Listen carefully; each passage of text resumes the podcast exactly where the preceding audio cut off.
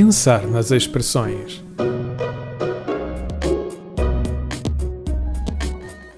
Ora, muito bem. Por termos falado em favas, lembrei-me aqui de uma receita com este mesmo ingrediente que poderá servir de apresentação para a edição de hoje. E a receita é. Massa com favas. Agora, estão curiosos com a expressão? Calma, não vamos criar aqui uma maçada.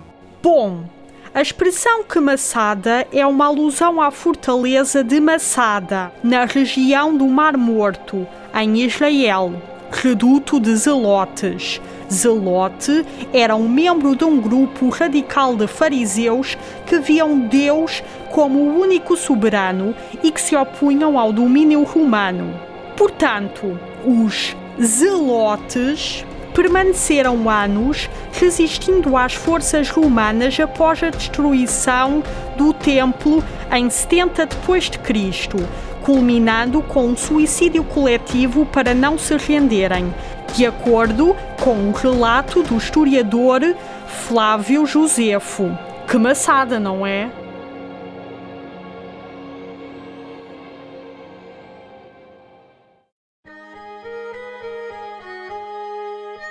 Bom, eis que chegamos ao fim de mais um episódio. E porque cada emissão é como um mergulho pelas profundezas da nossa língua, até a nossa próxima viagem. E não se esqueçam de até lá fazerem esse tal mergulho com muita atenção e curiosidade, por forma a encontrarem as pérolas da língua portuguesa. Até lá!